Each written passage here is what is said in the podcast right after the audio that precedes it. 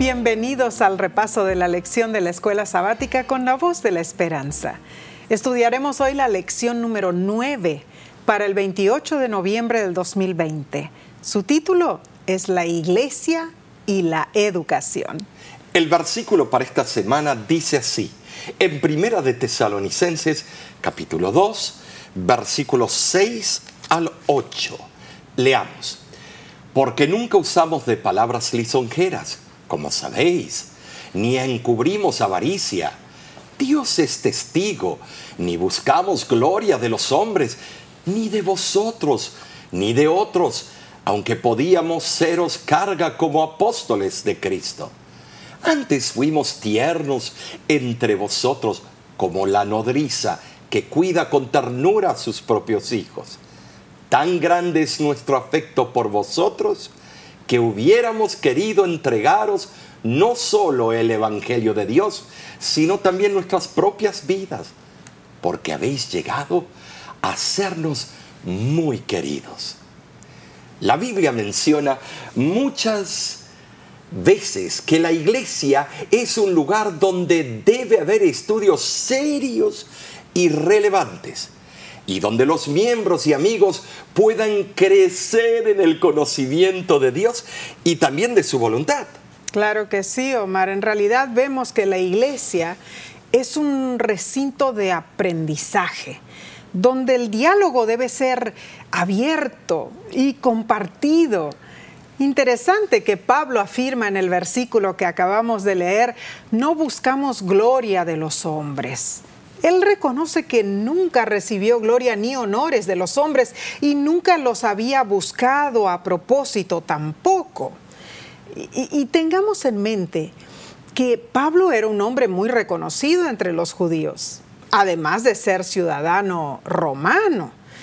Y como mensajero y enviado del Rey Celestial, un misionero era digno de respeto y sostén y podría haber presentado exigencias muy pesadas al pueblo. No obstante, el apóstol, dominado por su amante desinterés, se compara con una, bueno, nodriza, que cuida con todo cariño a sus hijos, aun cuando no es la verdadera madre, pues le ha dedicado completamente todo su amor. Así como la nodriza o madre está dedicada a impartir afecto hasta el punto de dar su vida por su hijo, así también los misioneros estaban dispuestos a darse por entero a la obra de Dios el apóstol descubre su corazón y manifiesta su profunda dedicación a los primeros conversos de Macedonia. Mm. Es que Pablo y también los compañeros habían cobrado un profundo afecto a los nuevos cristianos a medida que trabajaban em, en favor de ellos y observaban su firme determinación por Cristo. Frente a una gran oposición, ellos eran fieles hasta la muerte. Ese sentimiento se acentuó al orar fervientemente por ellos. Primero, veamos. Primero digo para que aceptaran el mensaje y después para que pudieran bueno, permanecer firmes en la verdad. Bueno, aceptar el mensaje y permanecer firmes en la verdad, en realidad esto requería enseñanza y paciencia entre los hermanos. Y así debe ocurrir también en nuestras iglesias. Ahora, pensemos en esto. La lección del domingo 22 de noviembre se titula La verdadera educación cristiana. Y el autor de la lección nos comparte este pensamiento muy interesante. La verdadera educación cristiana, como mínimo, debe hacernos elevar por encima de estas debilidades y males humanos y ver a los demás como Cristo los ve, seres por quienes Él murió, seres cuyos pecados cargó en la cruz seres por los cuales pagó un precio infinito. Si exaltamos la cruz como debemos, entonces veremos el valor de cada ser humano y en teoría los trataremos como realmente se merecen, según el valor que Dios les concede. La educación cristiana debe incluir esta enseñanza. De lo contrario, no merece el nombre de cristiana. Como seres humanos tendemos a alimentar prejuicios culturales, prejuicios sociales y prejuicios familiares. El ser humano es, es egoísta de por sí, es un egoísta innato, Omar. Y, cuando pensamos en eso, ah, yo, recuerdo hace unas semanas atrás solamente, estaba yo eh, yendo de compra al supermercado para comprar la comida de la casa y hasta te lo conté cuando llegué a la casa. Este, vi una ancianita que estaba luchando por levantar esos paquetes de varias botellas de agua, que son pesados esos mm. paquetes, ¿no? Como 24 botellas de agua. Y ella intentaba desde, desde, el carrito del supermercado ponerlos en su baúl o en la cajuela de su automóvil. Y había varias personas alrededor, Omar. En realidad, todos la estaban mirando con mucha atención, pero sin consecuencia alguna. Y lo interesante es que yo me acerqué a ayudar a la, señora y en vez de que otros se unieran a mi esfuerzo, no, más bien se quedaron mirándonos a nosotras dos trabajar. Así es el ser humano, egoísta. Y, tristemente, muchas veces traemos esos prejuicios, ese egoísmo a la iglesia, transformándolos en obstáculos para la educación espiritual. Es que la verdadera educación se pone en práctica. Eh, de verdad, tenemos que ponerla en práctica. Eh, y tiene frutos perdurables. Ahora, hay un versículo en Lucas, unos versículos, en Lucas capítulo 10, versículos del 30 al 37, y vemos en sí el siguiente ejemplo. Leamos. Respondiendo Jesús dijo, un hombre descendía de Jerusalén a Jericó y cayó en manos de ladrones, los cuales le despojaron e hiriéndole se fueron dejándole medio muerto. Aconteció que descendió un sacerdote por aquel camino y viéndole pasó de largo. Asimismo un levita llegando cerca de aquel lugar y viéndole, pasó de largo. Pero un samaritano que iba de camino vino cerca de él y viéndole, fue movido a misericordia y acercándose, vendó sus heridas, echándoles aceite y vino. Y poniéndole en su cabalgadura, lo llevó al mesón y cuidó de él. Otro día al partir sacó dos denarios y los dio al mesonero y le dijo, cuídamele y todo lo que gastes de más yo te lo pagaré cuando regrese. ¿Quién pues de estos tres te parece que fue el prójimo del que cayó en manos de los ladrones? Él dijo, el que usó de misericordia con él. Entonces Jesús le dijo, ve y haz tú lo mismo. Vemos nosotros que este incidente era verídico y probablemente muchos lo sabían en Jericó, donde vivían el sacerdote, el levita, actores destacados en el incidente. Según el deseado de todas las gentes, el levita y el sacerdote estaban presentes en la multitud y estaban escuchando las palabras de Jesús. Y esto lo encontramos en la página 462 de dicho libro. Y es interesante, Omar, porque dice allí que el viajero estaba descendiendo desde Jerusalén en realidad. E, el verbo descender describe correctamente el viaje desde Jerusalén, porque Jerusalén está situada a unos 792, casi 800 metros sobre el nivel del mar, ¿no es cierto? Y, se fue hasta Jericó. Jericó está a más de 200, exactamente 213 eh, metros bajo el nivel del mar, del mar. Es. Yo no sé si recuerdas, pero yo recuerdo muy bien, hicimos ese, ese viaje varias veces allí en Israel y el camino principal desde Jerusalén hasta Jericó, eh, sigue en la parte del, del uh, Wadi Kelt, que atraviesa eh, todos los cerros áridos. Allí es tremendo, ¿verdad? Cómo se ve de lejos todas esas eh, montañas. Eh, bueno, son cerros y sumamente secos y deshabitados del desierto de Judá. Cuando nosotros pasamos por allí, estábamos bien cómodos porque lo hicimos en un vehículo y en realidad eh, por carreteras súper modernas que existen hoy día. Pero en el tiempo de Jesús, ese camino era estrecho, tortuoso, encerrado alguna vez, eh, algunas veces por altos barrancos y era muy, muy peligroso para los viajeros pasar por esa zona llena de cuevas y escondites. Era guarida de delincuentes, de ladrones. En ese mismo camino asaltaron al hombre y, el pobre quedó moribundo. El sacerdote y el levita regresaban de su periodo de servicio en el templo en Jerusalén y estaban pasando por allí. Es increíble que a veces los más estudiados, los que tienen más responsabilidad antes, ante los seres humanos, ante el prójimo, son los que menos se interesan. Mm. Eh, estoy hablando desde políticos y a veces personas que están para servir al enfermo o servir al enfermo espiritual un desinterés, que vengan a mí y yo los atenderé. Pero no, no, no puede ser así. El sacerdote pasó al lado como si no hubiera visto nada, ni se detuvo, porque no le importaba lo que veía.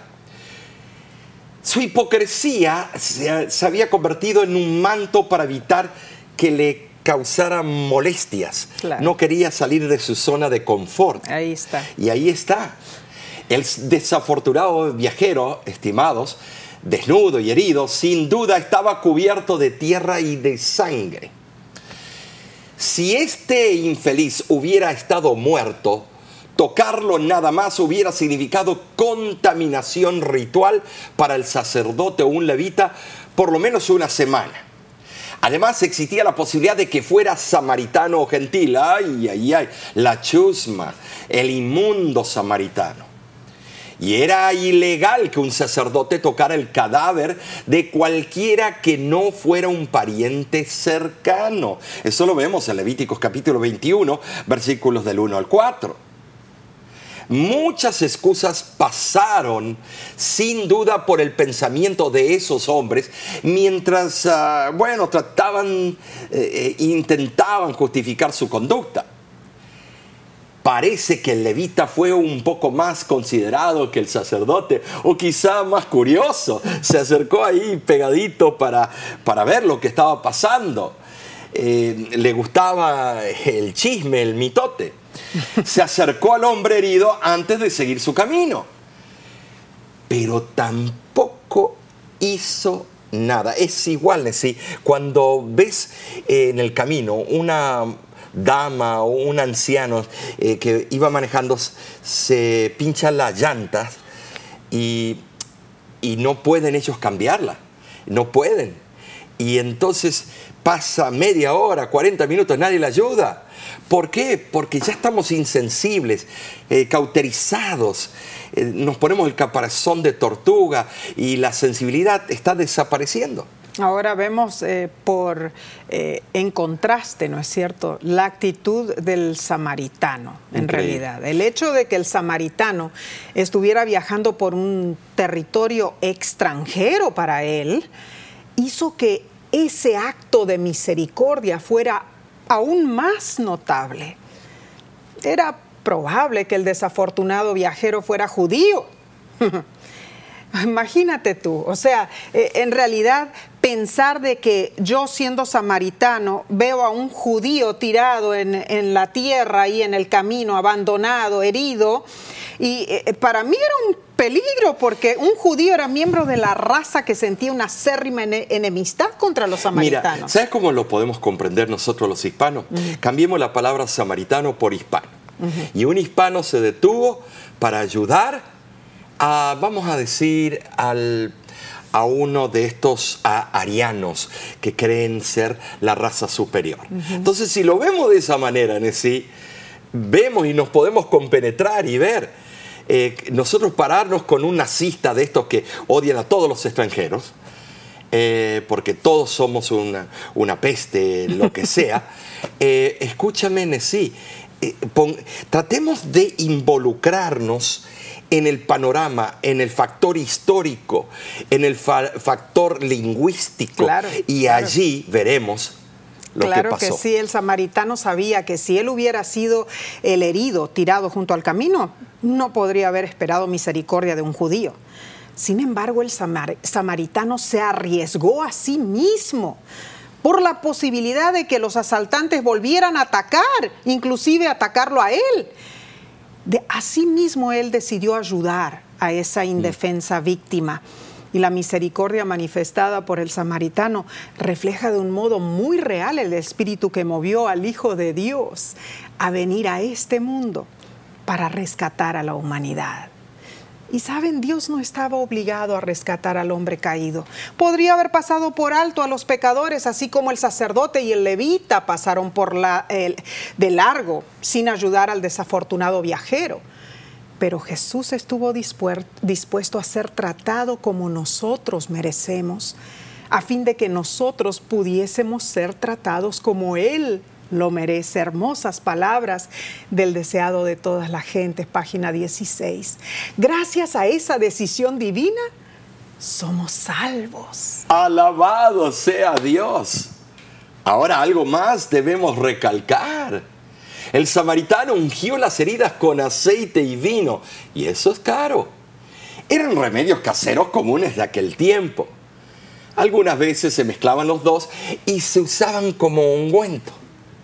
Es probable que la posada donde el samaritano llegó al, eh, llevó al desafortunado viajero estuviera tal vez en Jericó o cerca de allí, pues no hay aldeas de importancia entre Jerusalén y Jericó. Pasarían varios días antes de que el viajero, el viajero herido, se recuperara lo suficiente para poder continuar su viaje. Cierto. Por lo tanto, el samaritano Nesí, ese bondadoso eh, viajero, eh, vemos nosotros, se hizo cargo del extraño. El interés de este hispano, perdón, samaritano, veamos, no fue pasajero. Hizo más de lo que se podría haber esperado que hiciera. Su interés en el desconocido fue más allá de la obligación mínima mm. que se podía dar o esperar que asumiera cualquier persona. Claro. El sacerdote, el levita y el samaritano habían estado cerca del desventurado viajero en su momento de necesidad. Eran personas adineradas, tenían dinero, pero solo uno de ellos actuó como prójimo es que ser buen prójimo, sí, con el egoísmo innato que tenemos, no es fácil. Es que vemos nosotros que la voluntad de compartir con alguien tirado, eh, compartir con las cargas ajenas, es algo que no nace del corazón. Ser buen prójimo es la expresión práctica del amor para aquel que lo necesita. Con este relato auténtico, Jesús evitó toda discusión legal en cuanto a quién puede ser nuestro prójimo. El prójimo sencillamente es cualquiera que necesita ayuda. Y algo importante que tenemos que mencionar, como adventistas del séptimo día, somos bendecidos con una luz y verdad doctrinal incomparables, Omar. Eh, entendemos con claridad lo que muchísimos cristianos no saben aún, el estado de los muertos. Eh, eh, podemos ver el sábado, el juicio, el gran conflicto y tantas otras verdades. Pero ¿de qué nos sirve saber todo esto si mostramos prejuicios contra los demás? Si no somos amables y buenos samaritanos. Ah, el estudio de la lección de esta semana nos abre los ojos y continuaremos con el día lunes. Pero antes, tomaremos una corta pausa. No te vayas, enseguida volvemos.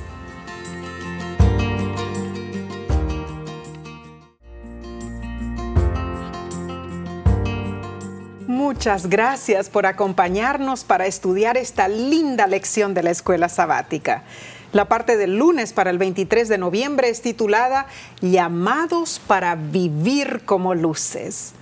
Y por donde miremos, parece que nuestro planeta se está extendiendo abismalmente, intercambiando luz por oscuridad pero estamos en medio de un panorama de ruina moral y oscuridad espiritual, en medio de un ruido que confunde. Y escuchamos las palabras de Jesús que dice en Mateo 5 del 14 al 16 así, ustedes son la luz del mundo. Una ciudad en lo alto de una colina no puede esconderse ni se enciende una lámpara para cubrirla con un cajón. Por el contrario, se pone en la repisa para que alumbre a todos los que están en la casa. Hagan brillar su luz delante de todos, para que ellos puedan ver las buenas obras de ustedes y alaben al Padre que está en el cielo. Juan también dijo que Jesús era la luz de los hombres que brillaba en las tinieblas de este mundo. En el capítulo 1 del Evangelio según Juan, versículos del 4 al 9. Hacia el fin de su ministerio, Jesús se llamó a sí mismo la luz del mundo. si un cristiano es fiel a su misión, una vez que ha aceptado a Jesús como la luz del mundo, se convierte en reflector de esa luz en las profecías mesiánicas, Jesús aparece como gran luz, Isaías 9.2, y como el sol de justicia, Malaquías 4.2. Cuando la verdadera luz ilumina a los hombres, se los exhorta a levantarse y también a resplandecer. Es, así es. Se representa a, los que aman y sirven al Señor como si fueran eh, el sol. Imagínate que nosotros somos el sol. La lámpara se aprecia por la claridad y la, yo diría, la intensidad de la luz que brinda. El aceite de la lámpara colocada sobre el candelero no es necesariamente visible para todos los que están eh, en la habitación, pero el hecho de que la luz de que la lámpara da luz demuestra que hay aceite dentro, que hay Espíritu Santo. Amén. Eh, sí, Cristo Jesús explicó esto claramente con esa parábola. Así es. Cristo Jesús vino a disipar las tinieblas y a revelar al Padre Celestial. Él encomendó esta misma obra a sus discípulos. La luz brilla no tanto para que los hombres vean la luz, sino para que gracias a la luz puedan ver otras cosas importantes. Nuestra luz debe brillar no para que los hombres sean atraídos a nosotros, sino para que sean atraídos a Cristo, quien es la luz de la vida, y también a las cosas, yo diría, sí, que son eh, bueno, dignas de verse. Eh, es interesante, cuando la persona quiere atraerse a sí mismo, enseguida estamos poniendo una barrera al necesitado. Pero cuando nosotros reflejamos la luz de Cristo, las personas necesitadas son atraídas a Cristo. Claro, enseguida ven la diferencia en realidad. y la pregunta para todos es, ¿Estamos mostrando a los demás la realidad y la bondad de Dios? La lección del martes 24 de noviembre se titula Vivir como discípulos. Si como iglesia nos proponemos ser una fuerza para la educación cristiana, es importante que comencemos con Jesús. Jesús llamó a los discípulos y los entrenó para trabajar.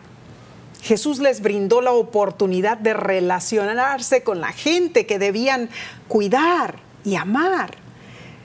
El deseado de toda la gente dice que el mandato que dio el Salvador a los discípulos incluye a todos los creyentes en Cristo hasta el fin del tiempo. A todos los que les llegó la inspiración celestial reciben el Evangelio como cometido.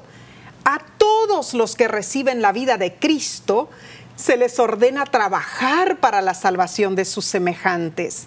La iglesia fue establecida para esa obra y todos los que toman sus votos sagrados se comprometen por ese acto a ser colaboradores con Cristo.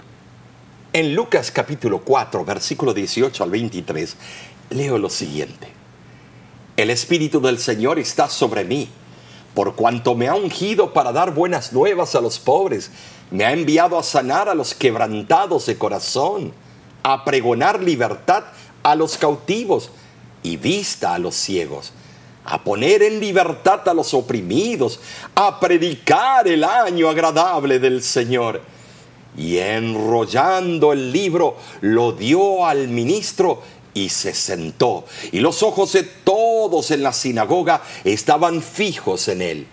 Y comenzó a decirles, Hoy se ha cumplido esta escritura delante de vosotros.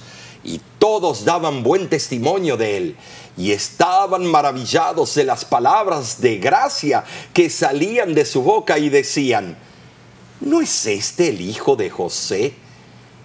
Él les dijo, sin duda me diréis este refrán Médico, cúrate a ti mismo de tantas cosas que hemos oído que se han hecho en Capernaum.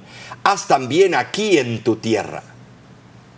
El supremo amor de Jesús por los pobres fue una de las grandes evidencias de que Él era el Mesías y cuando Juan languidecía en la cárcel, Jesús le hizo notar este hecho.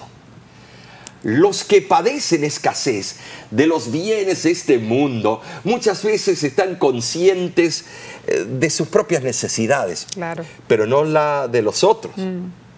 Y de, también están conscientes de su eh, dependencia de Dios y por lo tanto, bueno, frecuentemente son susceptibles a la predicación del Evangelio.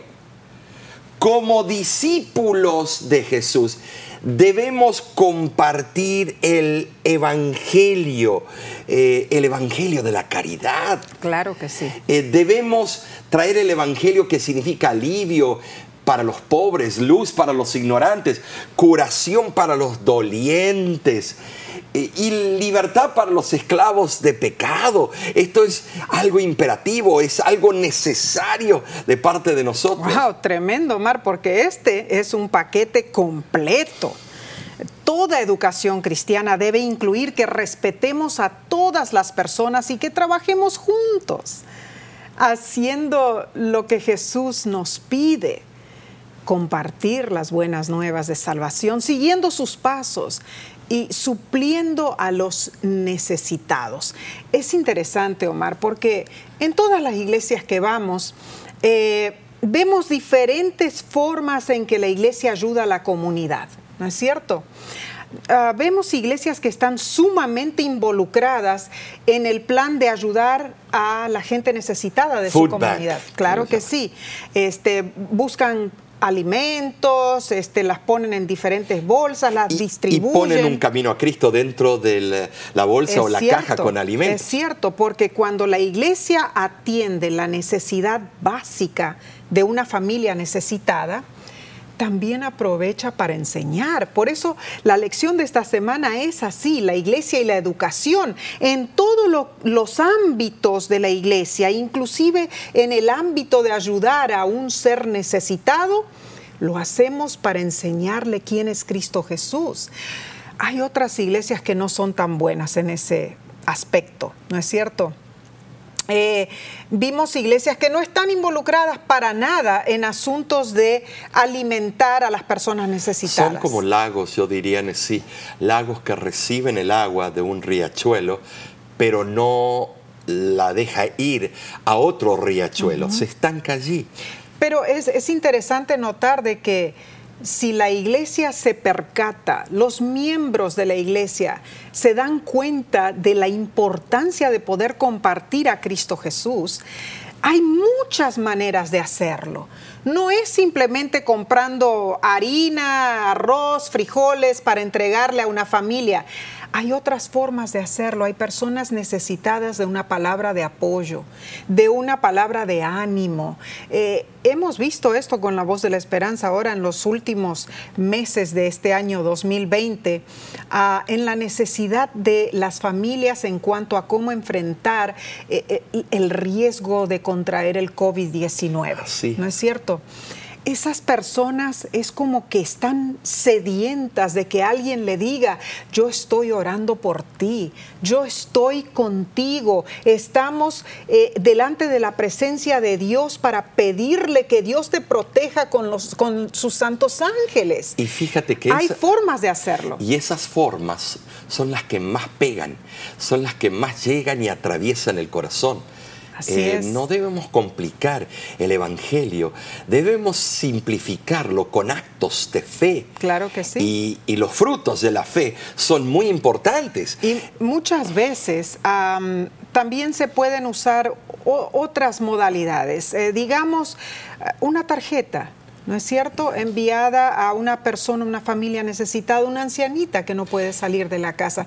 Yo sé esto porque tu mamá en, en estos últimos meses ha tenido bastante dificultad, ¿no es cierto? Para moverse, para las cosas básicas. Y ellas, la alegría que ella siente. Porque los hermanos de la iglesia en, en Tucson, Arizona, eh, se preocupan, la llaman, eh, le traen comidita, eh, se preocupan ¿Por qué? Porque ese es el labor, ese es el producto final del pueblo remanente. Es lo que hacía la iglesia cristiana primitiva. Y la iglesia cristiana primitiva era relevante porque hacía eso. Era una iglesia que estaba en el mergollo, estaba metida en la acción, no era de la boca para afuera, pura teoría, genios en la palabra, pero muy poco en la práctica. Y ese mandato no debiera haber pasado de moda, debiera estar presente en cada una de nuestras iglesias. Ah, y muchas veces pensamos, ¿cómo lo puedo hacer yo? Piensa, un texto por teléfono, eh, puede ser quizá este, un correo electrónico, ¿no es cierto? social. Eh, las redes sociales hoy día. En, realidad hay muchas formas en que todos podemos ayudar a otras personas en necesidad. Y cuando ayudamos a otros en necesidad y nosotros estamos necesitados, entonces también somos alimentados por parte de nuestros hermanos. Y en el proceso de ayudar a otros, tiene que haber también una disposición de educar, enseñar a esas almas. ¿De qué manera? Decirles que hay esperanza y que hay un manual ¿Desearían ellos eh, estudiar ese manual para traerles felicidad en el hogar, conocimiento sobre la, cómo cuidarse el cuerpo, conocimiento de cómo eh, contrarrestar la depresión en tiempos de esta gran pandemia?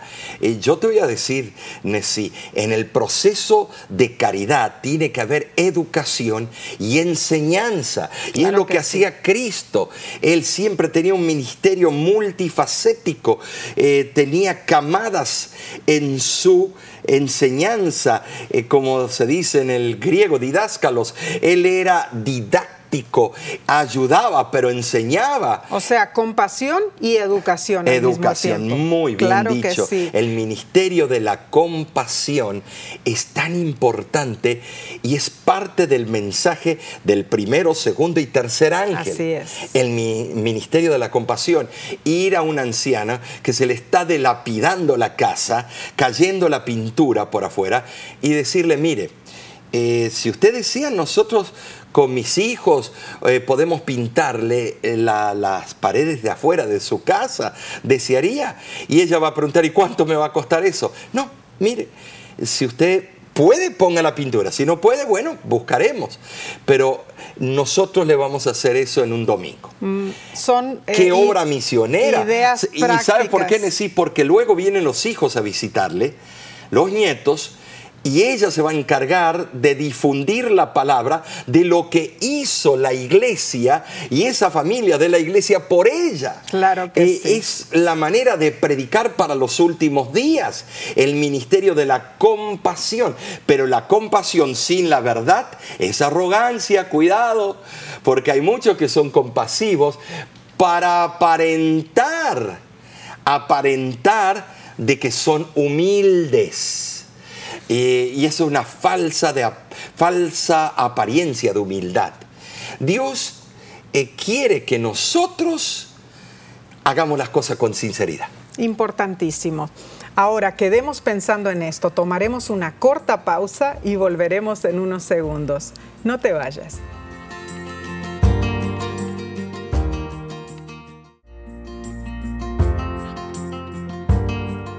Te agradecemos por acompañarnos en este día. Nos estamos alimentando juntos de este hermoso pan espiritual. La lección para el miércoles 25 de noviembre se titula En busca de la verdad. Albert Einstein, quien fue uno de los pioneros de, de la física moderna, escribió lo siguiente. Lo importante es no dejar de preguntar. La curiosidad tiene su propia razón de existir. Uno no puede evitar sentirse asombrado cuando contempla los misterios de la eternidad, de la vida, de la maravillosa estructura de la realidad. Alcanza con que uno trate simplemente de comprender un poco de este misterio cada día. Nunca pierdan la sublime curiosidad. Interesante porque la ciencia nos ha demostrado que hay una increíble complejidad en casi todos los niveles de la existencia. Imagínate, cuánto más para las cosas espirituales. El sabio Salomón escribió lo siguiente, todo lo hizo hermoso en su tiempo y ha puesto eternidad en el corazón de ellos sin que alcance el hombre a entender la obra que ha hecho Dios desde el principio hasta el fin. Eclesiastés 3:11. Todo lo creado por Dios no solo era bueno, sino también bello, estéticamente agradable, no solo perfecto para su uso práctico, sino de bella apariencia para la vista y el gusto. Y estas características se aplicaban a todo, y en gran manera, dice la palabra de Dios. En el pensamiento humano está implantada una preocupación profunda por el futuro. Así es. Así como tú y yo siempre hablamos del futuro. Esta comprensión de lo infinito del tiempo y del espacio provoca un disgusto por la naturaleza transitoria de las cosas de esta vida. El propósito de Dios es que la humanidad comprenda que el mundo actual no es la sustancia de su existencia. Esto es profundo en sí. Así, es cierto. El ser humano está vinculado a dos mundos, al físico, en el presente, y al mental, emocional y psicológico, al mundo eterno. Aunque su mentalidad está nublada por el pecado, el ser humano parece darse cuenta, aunque borrosamente, de que debiera continuar viviendo más allá de los límites estrechos eh, de esta vida. Eh, yo, yo te digo, el ser humano tiene que verlo de esta manera, tiene que presenciarlo. El intelecto humano no puede de por sí entrar en lo intrincado de las maravillas creadas por Dios, ni en los misterios de la eternidad que Él no ha querido revelarnos a nosotros. No debemos meternos en los misterios que Él no ha querido todavía presentarnos. Y son muchas las cosas que no comprendemos. Muchas. Así es. Este hecho nada más debe inducirnos a buscar una unión más íntima con nuestro Creador. Y cuando leemos eh, Jeremías, eh, capítulo 29, versículo 13, dice así, y me buscaréis y me hallaréis, porque me buscaréis de todo vuestro corazón. Esta maravillosa promesa es un eco de Deuteronomio eh, capítulo 4, versículo 29. Dios explica que no puede hacer nada en favor de su pueblo a menos que éste lo busque con un propósito sincero. Y Salmo 25, 5 añade lo siguiente, encamíname en tu verdad y enséñame, porque tú eres el Dios de mi salvación. En ti he esperado todo el día. La verdad de Dios es diferente de lo que los seres humanos equivocadamente consideran como verdad. Es que las bendiciones ya recibidas son la base de las esperanzas del futuro. Hebreos 13:8 dice, Jesucristo es el mismo ayer, hoy y por los siglos. Y, y, yo no sé, Omar, pero una de las características más bellas de que podemos tener es el continuo recuerdo de las bondades de Dios en realidad. Y, esto lo afirma también el libro de Hechos. Eh, Hechos es muy interesante porque afirma este concepto en una forma clara. Para que busquen a Dios, si en alguna manera palpando puedan aliarle, aunque ciertamente no está lejos de cada uno de nosotros. Porque en Él vivimos y nos movemos y somos, como algunos de vuestros propios poetas también han dicho, porque linaje suyo somos. Dios organizó la creación de tal manera para que todos, si así lo desean, puedan buscarlo y también encontrarlo. Y Dios espera que los hombres lo busquen la única duda implícita aquí se debe a que a menudo los hombres no desean buscarlo. Primera de Corintios capítulo 1 versículo 21 dice, el mundo no conoció a Dios mediante la sabiduría.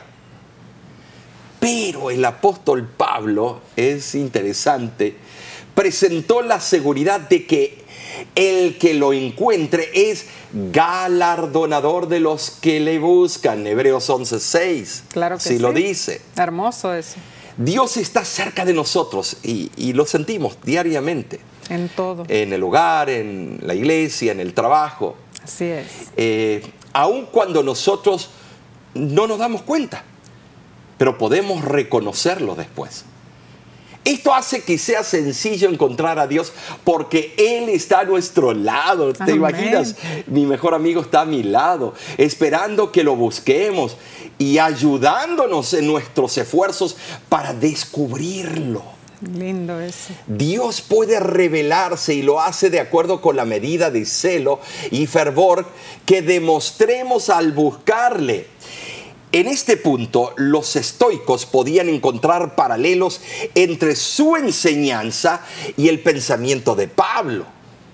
Pero los epicúreos o mundanos tenían que alejarse porque las palabras del apóstol eran un ataque contra el ateísmo básico de su sistema. Lo mismo está ocurriendo hoy en día, Nessie.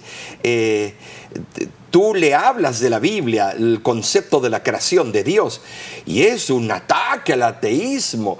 Y entonces con malas palabras y con eh, tratando de hacer pasar el concepto de Dios, es ponerlo en ridículo. Es que en realidad no lo aceptan que el hecho de que Dios es creador de ninguna manera para ellos y es ponen la excusa porque hay tanta maldad, ¿por qué? ¿Dónde? ¿Dónde? A ver, muéstrenos. Es cierto. Las palabras de Pablo expresan el pensamiento de que no solo nuestra confianza inicial depende del creador, sino que todas nuestras actividades físicas, mentales y espirituales, todas, todas derivan de él.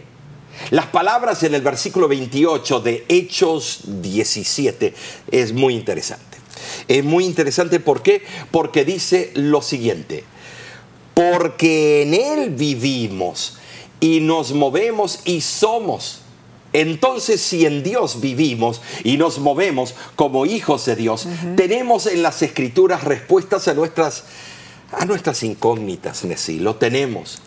Y la palabra de Dios es la base, es la base eh, de todo, toda respuesta que querramos nosotros de parte de Dios. La base de la educación cristiana, lo único que tenemos que tener es curiosidad para aprender más de la palabra de Dios. Exactamente. Ahora, la lección del jueves se titula ¿Cómo compartir la vida? ¿Qué enseña Pablo que podríamos tal vez nosotros eh, cómo debiéramos reflejar en nuestras escuelas y en nuestras iglesias eh, ese amor de Cristo, esa enseñanza que queremos impartir a otros. Eh, en Primera de Tesalonicenses capítulo 2, del 6 al 8, leemos lo siguiente.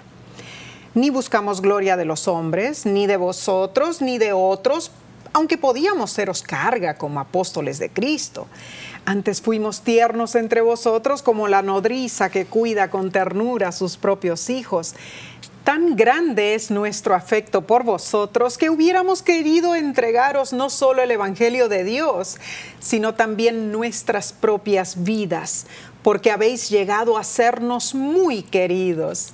Lindo versículo de esta semana. Y como ya hemos visto antes, los conversos de Pablo no podían dudar de su palabra. Es que en realidad, Omar, cuando pensamos en eso, ellos ya se habían, eh, ya habían sido testigos de la persistencia de esos predicadores. Porque Pablo y sus compañeros no habían vacilado en poner en peligro sus propias vidas para enseñarles a ellos. Y, y en Mateo capítulo 8, versículo 20, Ah, dice que donde están dos o tres congregados en mi nombre, allí estoy yo en medio de ellos.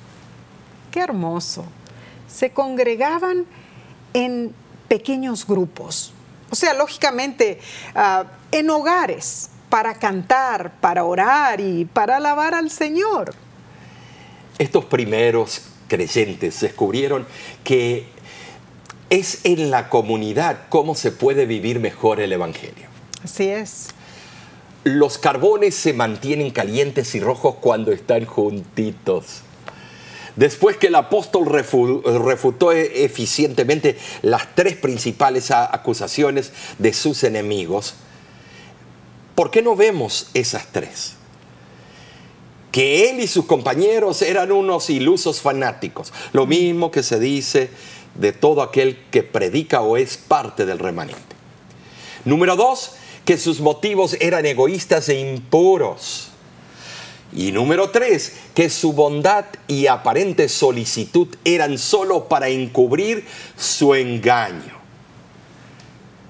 Ahora, él recurrió de nuevo a la importancia de reunirse, porque cuando escuchamos a otros hablar de la bondad de Dios, sentimos su cuidado y sus bendiciones en nuestra vida, ¿no es, cierto? Es cierto, es cierto. Y eso nos impele a compartir con otros lo que sabemos, lo que hemos vivido.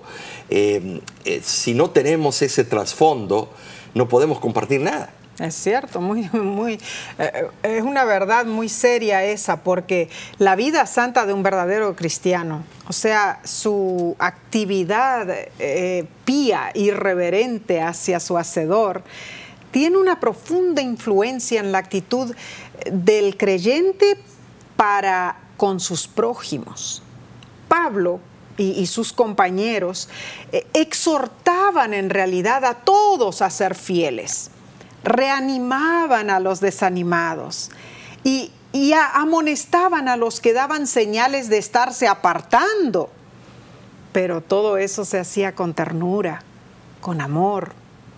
Es que el propósito, Omar, de, la verdadera obra eh, eh, de los apóstoles era capacitar a los nuevos cristianos para que vivieran vidas dignas de los hijos del Padre Celestial si se vive de otra manera, se deshonra a Dios y hasta se da motivo para que su nombre sea blasfemado por los incrédulos. El deseado de todas las gentes, página 266, nos menciona lo siguiente. Cristo frustró esa esperanza de grandeza mundanal. En el Sermón del Monte trató de deshacer la obra que había sido hecha por una falsa educación y de dar a sus oyentes un concepto correcto de su reino y de su propio carácter. Sin embargo, no atacó directamente a los errores de la gente. Vio la miseria del mundo por causa del pecado, pero no delineó demasiado vívidamente la miseria de ellos les enseñó algo infinitamente mejor de lo que habían conocido antes. Sin combatir sus ideas acerca del reino de Dios, les habló de las condiciones de entrada a Él, dejándolos sacar sus propias conclusiones en cuanto a su naturaleza.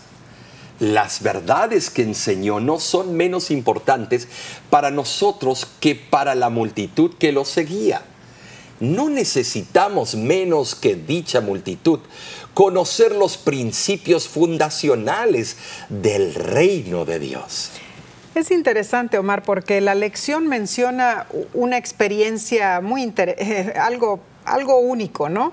Dice que Robert Stevenson nació en Edimburgo, en Escocia, en 1850. Y él cuenta que una noche, cuando la niñera eh, lo estaba preparando para ir a dormir, lógicamente él era un niño pequeño, ¿no es cierto? Él se acercó a la ventana y vio que el farolero encendía las luces públicas de la calle. En aquel tiempo una persona tenía que ir a mano, ¿verdad? Es prender cada una de las luces. Y ese hombre iba de una lámpara de gas a otra, con gran alegría.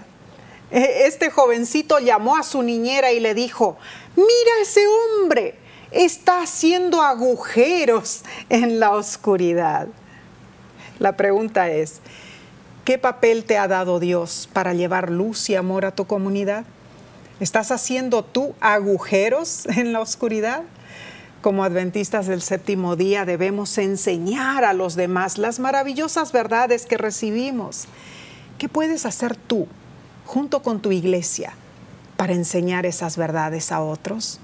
Y quiero compartir, Omar, esta última cita que se encuentra en Testimonios para la Iglesia de Elena de White y dice lo siguiente.